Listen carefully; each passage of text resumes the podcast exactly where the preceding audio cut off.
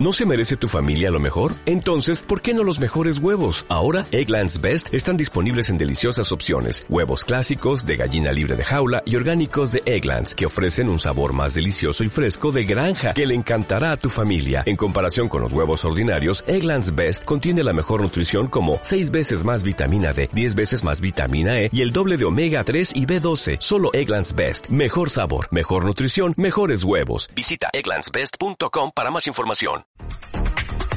Bueno, muy bien. Eh, vamos a eh, estar eh, en instantes con el, con el deporte, con lo que adelantó Matías a propósito de eh, distintas cuestiones que tienen que ver con lo eh, generado en las últimas 24 horas. Pero inmediatamente eh, nos predisponemos a darle la bienvenida, a abrir las puertas de par en par eh, a un eh, actor, director, también está al frente de un polo audiovisual en Merlo, allí, y vamos a hablar de su trabajo, de su plataforma audiovisual que se llama Mirar, y eh, claro, le damos la bienvenida como, como corresponde. Pablo, buen día, ¿cómo te va? Soy Ricardo Vera.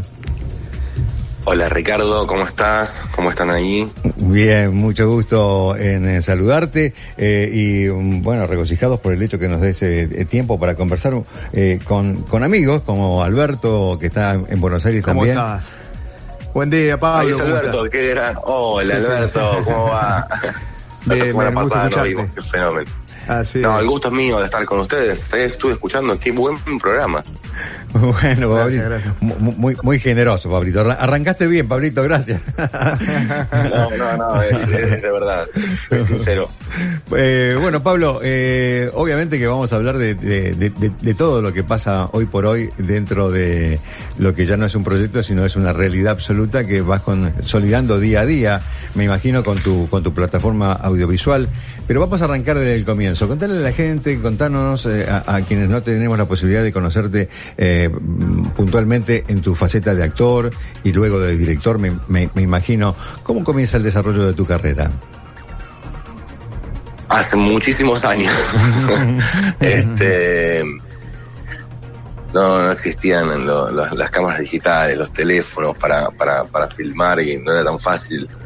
Y nada, de, de joven, de chico, desde el colegio, que, que me gustaba, me encantaba la actuación, vengo de una familia donde hay bastantes artistas y siempre era que, el- que el que seguía, que no siga, que no siga los pasos era, no que lo siga, y bueno, yo, yo lo seguí, qué sé yo. Y empecé, este, estudiando teatro, empecé primero trabajando, en verdad, en una novela que se llama Trillizos, hace de esto muchísimos años, que salía en Argentina, en Telefe.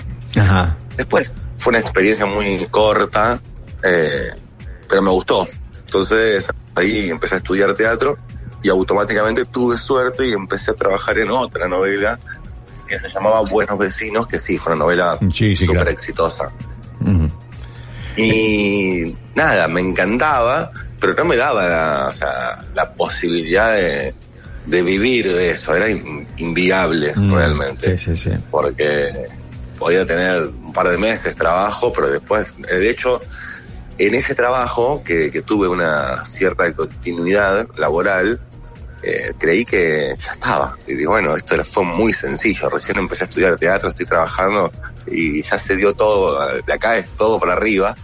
Y después de ese trabajo estuve como, no sé, no me acuerdo ahora, pero habrá estado un año y medio sin que entre nada, ni un, ni un bolo eh, en el peor programa de televisión. O Pablo, sea, fue una, una sequía tremenda. Entonces, de, de- de alguna manera convalidabas la mala prensa que, que siempre tuvo estas cuestiones culturales y mucho más en otros en otros tiempos como los nuestros, ¿no? Cuando uno comienza este derrotero de definir su historia eh, con respecto a, a- a las definiciones de los padres. Vas a vivir de esto y esto, vas a comer de esto. En definitiva, te pone te pone en un marco de duda y de angustia importante, ¿no? Que tenés que reafirmarlo con tu con tu carácter, ¿no? Con tu determinación, ¿no? Tal cual. Lo que, aparte, a ver, lo que me, a mí me había sucedido es, sí, voy a vivir de esto. Em, me fui de mi casa. Bueno, aparte a, a todo esto, me fui de mi casa, me vine a Capital, a Capital Federal a vivir con, eh, parando en la casa de un amigo. Y al toque conseguí vos trabajo. vos sos de Merlo, Y- ¿verdad? No, no, yo, yo soy de Capital, pero justo en ese momento nos habíamos ido a vivir con mi familia a Luján. Ah, a Luján. cuatro Ah, o cinco ok. años. Ajá. Eh, sí, fue bastante nómade en mi vida. Y me vengo para Capital enojado, mi viejo, me acuerdo. Y bueno, me pongo a trabajar enseguida. Y dije, bueno, ya está. Pero después de eso, cuando empieza a, a suceder, que es algo que es, es inevitable, lamentablemente la falta de trabajo, Mm. eh, ahí te replanteas un montón de cosas. Ese para mí fue un punto bisagra súper... Tuve varios puntos bisagras en mi carrera, pero ese fue el primero Claro. fuerte porque de de verdad fue un año sin trabajar. Que de ahí me tuve que ir a de trabajar en un canal de tele y a la noche salir en un boliche que me, que me digan pasá, pasá gratis, que para un pibe era... Claro. Me sentía, Seguro. me sentía Mick Jagger. Sí, tal cual. Eh, Pablo, ¿qué, qué, qué te lleva a ser director, a, a trabajar después, eh, a, a generar un poco el producto? Bueno, a, a eso voy, pero para que te cuento esto. De ahí me tuve que ir a trabajar a un kiosco a vender los alfajores, ¿entendés? Claro, y sí, sí. Muy... Y, y sin querer, o sea, sin, no es por menospreciar la actividad, pero sin querer, yo quería trabajar en televisión. Eh, sí, claro. Ahí me, me autogenero un grupo de teatro con, Ah. con los compañeros que estaban más o menos en la misma historia. ¿En qué barrio? ¿En qué barrio estaba el kiosco? ¿En qué barrio estaba? Estaba en Palermo, Paraguay, en verano.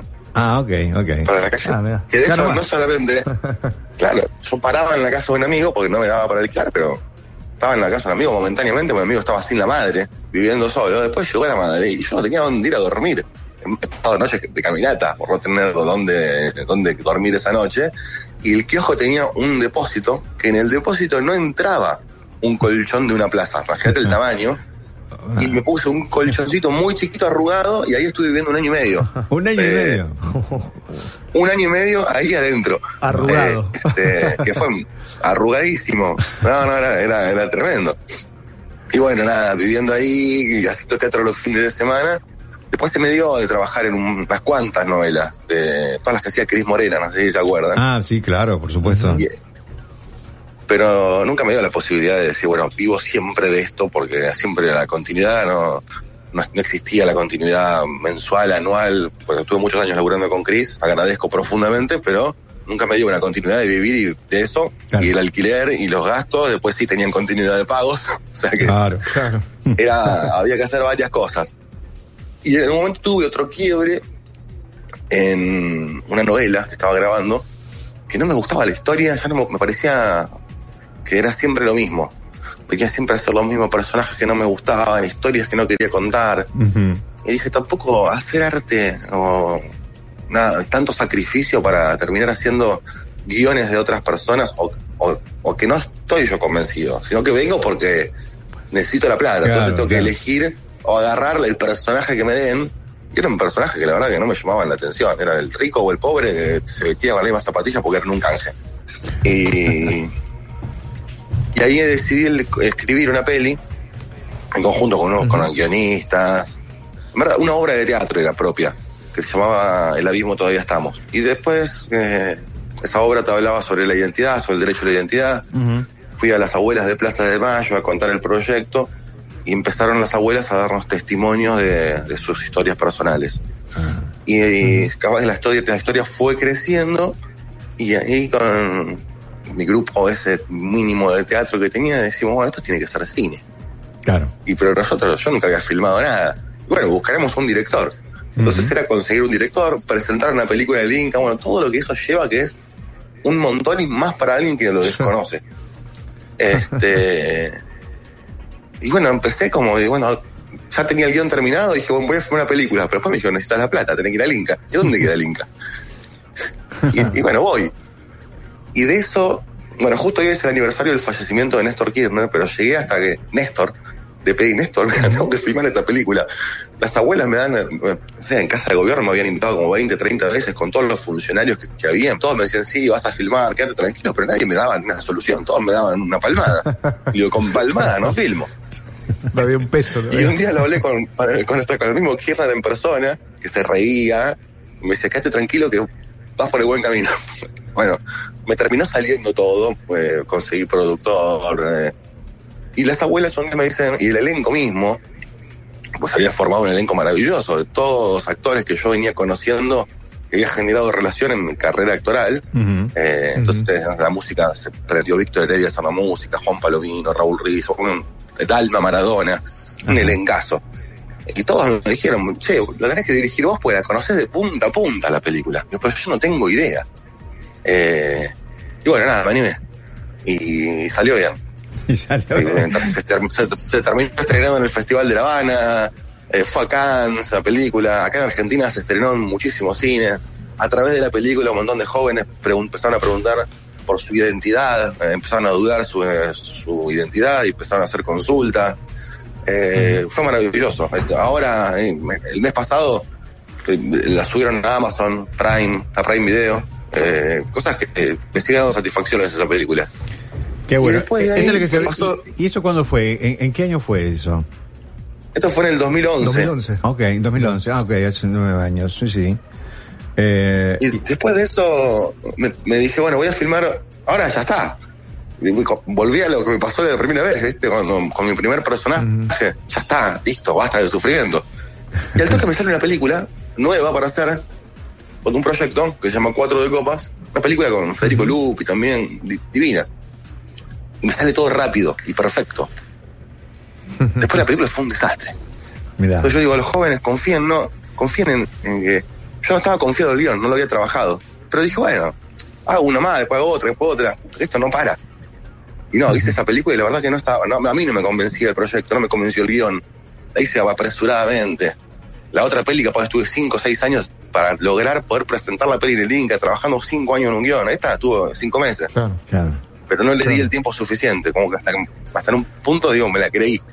Me salió todo mal en esa película. ¿verdad? Grandes satisfacciones, sí, pues laburé con Lupi, y con, otros- con grandes amigos y grandes actores. ¿Cómo, me metí en un género cómo que no- es, ¿Cómo es ser director en Argentina? Sí, un poco eh, teniendo en cuenta eh, las posibilidades que tenemos ¿no? en nuestro país para, para hacer las cosas, este, limitadas o no. ¿Cómo, cómo es? Eh, digamos, para aquellos que también pueden estar escuchando y dicen, uy, me interesa este, este palo, ¿no? Está, bueno, está bueno, es difícil, no fácil. ¿Cómo es? Hoy es más, hoy es más, a ver, por un lado es más, más fácil porque yo creo que si cualquier egresado de cine se reúne con personas que son afines a los gustos de él y conseguir una cámara es mucho más fácil. Eh, yo con mi primera película la tuve que ampliar en 35 milímetros, donde salía el, el minuto 3 mil dólares, o sea, era inviable. Para, fue una locura. Hoy, hoy es más fácil desde ese lugar, pero después las oportunidades siguen siendo las mismas, que son muy pocas. Eh, por ejemplo, ahora cambió la ley de cine, pero sigue siendo muy difícil para que un pibe pueda presentar una película, cobrar un subsidio y filmarla. este, De hecho, eh, la, la misma ley de cine dice que para hacer una película tenías que haber filmado una antes. Entonces, ¿cómo hago la primera? Claro, ¿cómo se la Claro, O sea, claro, claro. Y, Es como lo que te piden experiencia Claro, laboral, lleno- Pará, si no me dan nada, me laburo. Claro. Tal cual. Entonces no hay incentivos para el, para el director emprendedor, digamos. Capaz que el, el que se egresa quiere, está esperando, seguimos en un punto esperando que alguien lo llame o presentarle un proyecto a una productora para que lo financie. Y yo creo, creo que los incentivos de parte del Estado tienen que ser, no, incentivos para que la hagas vos, para que no caigas en otro que te, te va a chupar la sangre y si sale bien gana él Claro, y si sale mal perdés vos, porque pasa eso. Bueno, vos- Tenemos 200 vos estás que- trabajando- que embargan la casa. Hmm, Claro. claro. Vos estás trabajando en todas esas oportunidades, ¿no? Que les están dando a través del, del polo audiovisual. Si mal no recuerdo, con, bueno, con las características, por ejemplo, de que las personas que estudian allí, que, que se van formando, puedan de alguna manera concretar este, un, un pasito, aunque sea, ¿no? Dentro del mundo del cine. ¿Cómo surge, Pa- Pablo, justamente a propósito de lo que decía Alberto, es- es- esa plataforma? ¿Cómo, cómo, cómo, cómo nace tu necesidad de plasmar eh, Después de que este Maribel? nosotros hace tres años que armamos el polo audiovisual, que es un espacio, era un galpón abandonado, básicamente, eh, y lo transformamos en un espacio de cultural. Pero eh, arranqué con eh, Alejandro Fiola, Raúl Rizzo, Lauro Rakowski y Guillermo Conema, que son cuatro compañeros míos de, de- del camino de este de, eh, cada uno también, unos directores de fotografía y otros actores, otros guionistas. Pero desde el lugar que desde la complejidad que hay en el medio, lo, generamos. Eh, todo esto, obviamente, este proyecto se lo planteamos a Gustavo Menéndez, que es el intendente de Merlo, dijo, vayan para adelante, eh, y bueno, como ustedes crean, o sea, yo los apoyo. Ustedes son los que entienden más o menos las dificultades. En Argentina, en ese momento, cuando nosotros empezamos con el polo audiovisual, se cierra el Ministerio de Cultura.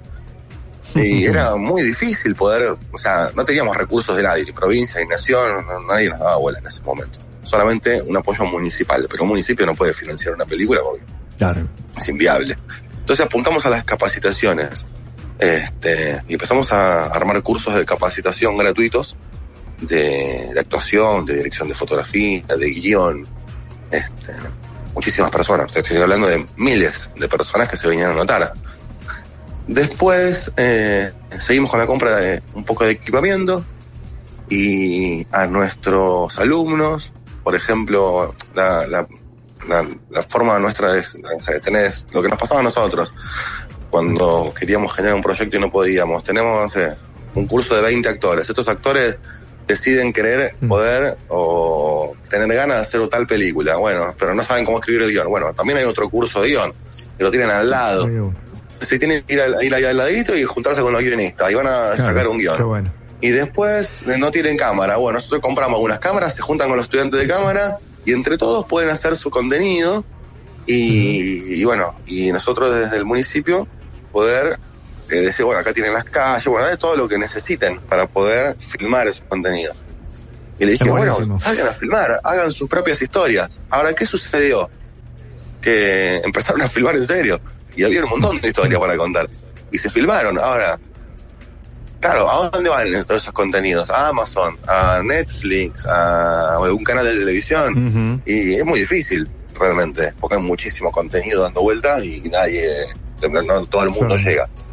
Entonces decidimos, desde el polo audiovisual, generar una plataforma que es para todos nuestros eh, generadores de contenido de forma libre y gratuita y también para todo el que se quiera sumar. O sea, para empezar a generar, por lo menos, no, digo que vamos a cambiar, pero por lo menos generar un, granito de arena para cambiar un paradigma en el que la plataforma, capaz que obviamente tenemos un filtro eh, básico de calidad, bueno, hay, hay ciertas cosas que tienen que ver con el buen gusto eh, y ciertas eh, políticas de, de, línea editorial que vamos manejando, porque pero es muy amplia.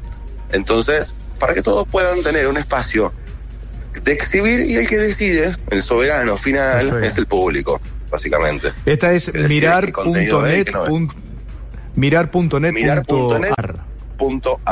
Exactamente. Perfecto. Bueno, hablando, hablando de historias, este, por ahí vi que estás trabajando la historia de amor entre Cristina y Néstor. Bueno, eso fue una de las... Mm, fue maravilloso, sí, sí. Eh, hace rato ya, hace 10 años, menos de 10 años, eh, en 2012 arrancamos, cuando filmo esta película que te digo que le fue muy mal, pero no es tan mal ahora que la pienso, porque a la gente le gusta, a mí no me gusta, pero, se llama, pero la filmé en el sur, en Calafate, una gran parte de la peli. Y ahí, eh, bueno, nos contactamos por, por, por, esas cosas de los rodajes, que vos ya cuando llegas a un pueblo hablas con todo el mundo, desde que el remisero, los vecinos, todo, y me contaban todas historias que habían vivido con Néstor. Después filmamos en otro pueblo llamado Gobernador Gregores, que es en el medio de la Patagonia, pero en el medio de la Patagonia literal, la Patagonia furiosa, eh, un pueblo minero. Y también nos contaban como y muchas historias que no son conocidas de Kirchner cuando iba a, esos lugares, ¿no? A, hablar con la gente. Y ahí generamos, dije, pero eran historias súper cinematográficas, muy interesantes. Y ahí conocemos a una persona que nos dice que la mejor amiga de Cristina, así, ¿eh? No está acá en el sur, vive en Las Flores. Digo, ¿en Las Flores? Sí, tenés que ir a verla. Y me fui a las flores, que las flores estamos, no sé, para que no que es para, como decir Mar del Plata, de Calafate a Mar del Plata, para los que no conocen. bueno, vinimos, la llamé, la contacté y nos fuimos.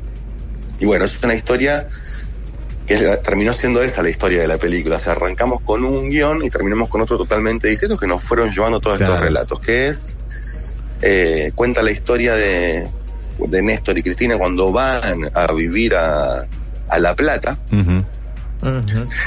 Y ahí conocen una pareja de las flores que recién estaba recién llegada, que ellos les dan asilo, estamos hablando, tenían 18 años, eran estudiantes de Derecho, y sin un mango, ir a la convivencia de ellos, eh, la militancia política, eh, bueno, y hay un montón de historias de jóvenes, hasta que llega el golpe de Estado, que el golpe de Estado se lleva a, a Chiche, que es uno de los cuatro eh, amigos que convivían, habían varios más, pero estos cuatro una relación muy fuerte, que convivían y, y de hecho muchas cosas que nadie sabe, cuando Kirchner asume como presidente, una de las primeras medidas que él toma es ir a las flores y hacer el monumento a Chiche, su amigo, a Chiche la bolita. Y inicia ahí los juicios de lesa humanidad. Bueno, la historia esa de cuatro jóvenes soñadores es la, es la historia de, es la historia de esta película, ¿no? No, no entra en la parte presidencial. claro. no, en la parte más de, sí, de política, pero de política de militante, de jóvenes. Una historia, historia de amor, digamos. Es una historia, historia, de, amor, historia de amor, es muy linda.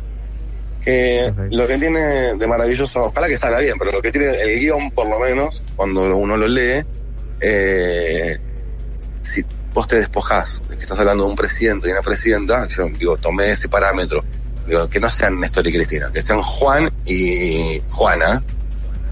Y está bueno la historia, está buena. Entonces yo la veo por más que sea Néstor y Cristina. Después si le agregás que es Néstor y Cristina, bueno, genial. Claro. Porque es un condimento fuertísimo. Pero la historia está buena, yo apunto a eso.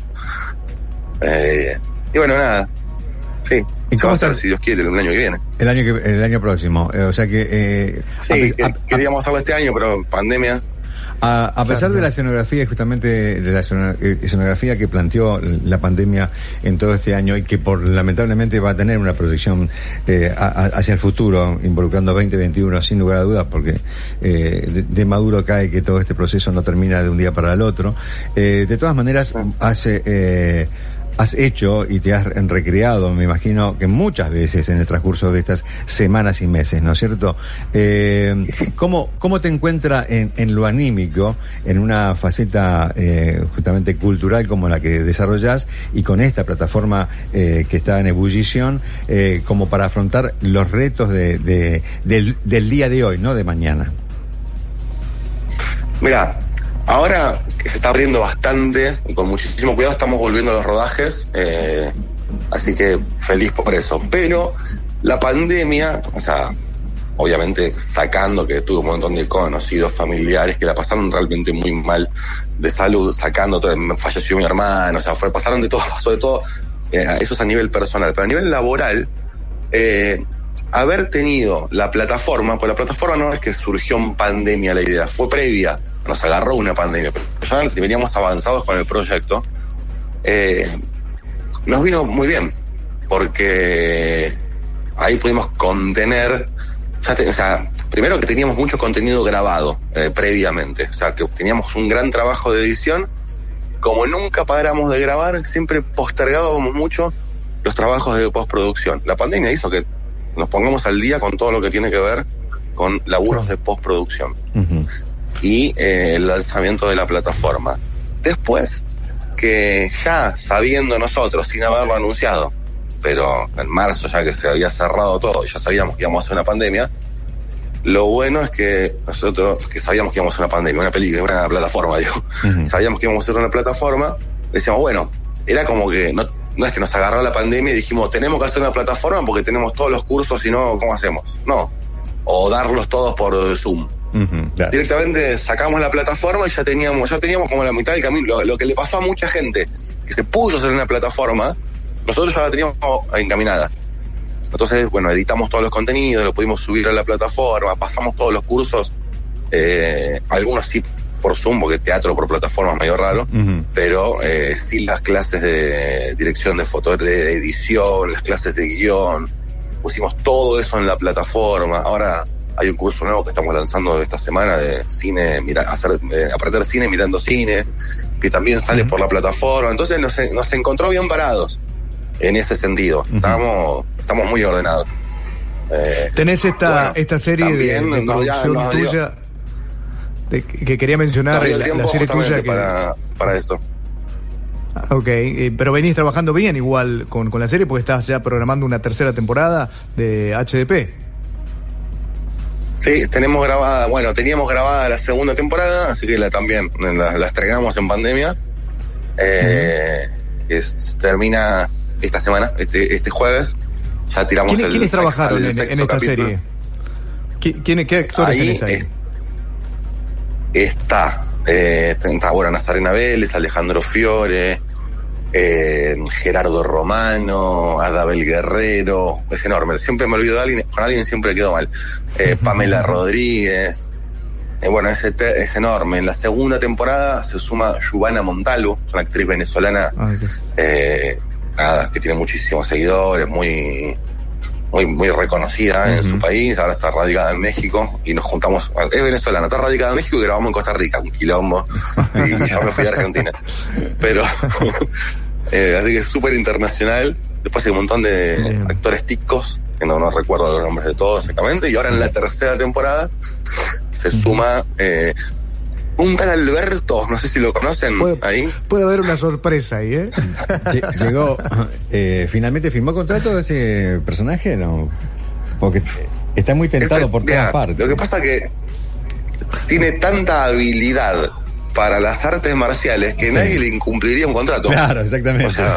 exactamente, exactamente. Sería muy arriesgado. seguro, seguro. Pablo, eh, ha sido realmente un enorme placer que nos hayas dado este tiempo para, para conocerte, en mi caso, eh, para decirte que tenés las puertas abiertas y que, por supuesto, eh, todo nuestro granito de arena con respecto al tema de difusión, obviamente lo tenés aquí como un aliado estratégico de alguna manera y, bueno, te mandamos un, un enorme, enorme abrazo, Pablo. ¿eh?